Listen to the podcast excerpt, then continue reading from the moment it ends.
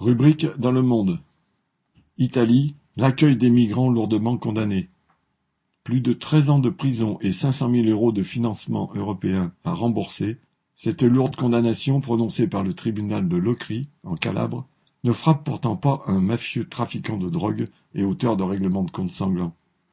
Deux fois plus lourde que les réquisitions du parquet, le verdict est celui du procès intenté à Domenico Lucano, ancien maire du village calabrais de Riace, qui, au fil des années passées à diriger la commune, avait accueilli des milliers de migrants.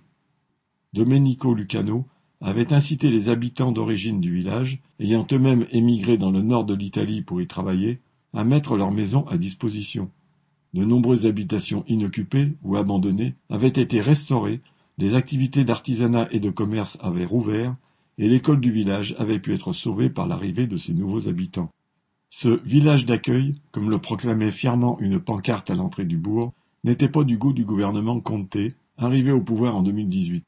Son ministre de l'Intérieur, le dirigeant d'extrême droite Salvani, avait fait de Riace le symbole d'un prétendu business de l'immigration, et Lucano avait été mis en examen et en résidence surveillée, rien moins que pour aide à l'immigration clandestine, escroquerie et association de malfaiteurs.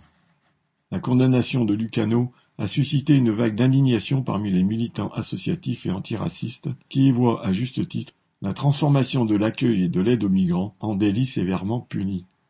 Citation Si une personnalité comme Lucano voit son honneur traîner dans la boue, accusé de s'être enrichi sur les migrants alors qu'il a tout sacrifié à l'accueil, s'il est condamné aussi lourdement qu'un meurtrier, c'est pour dire à tous ceux qui veulent se montrer simplement humains, ce sera à vos risques et périls. Fin de citation expliquait un militant associatif venu à Riace pour manifester son soutien à l'ancien maire samedi 2 octobre.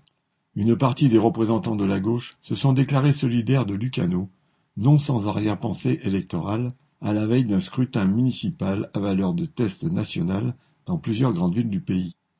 La politique d'un Salvini, lorsqu'il était ministre, et ses déclarations actuelles sur les criminels de gauche, qui favorisent les criminels migrants, ont en effet de quoi écœurer.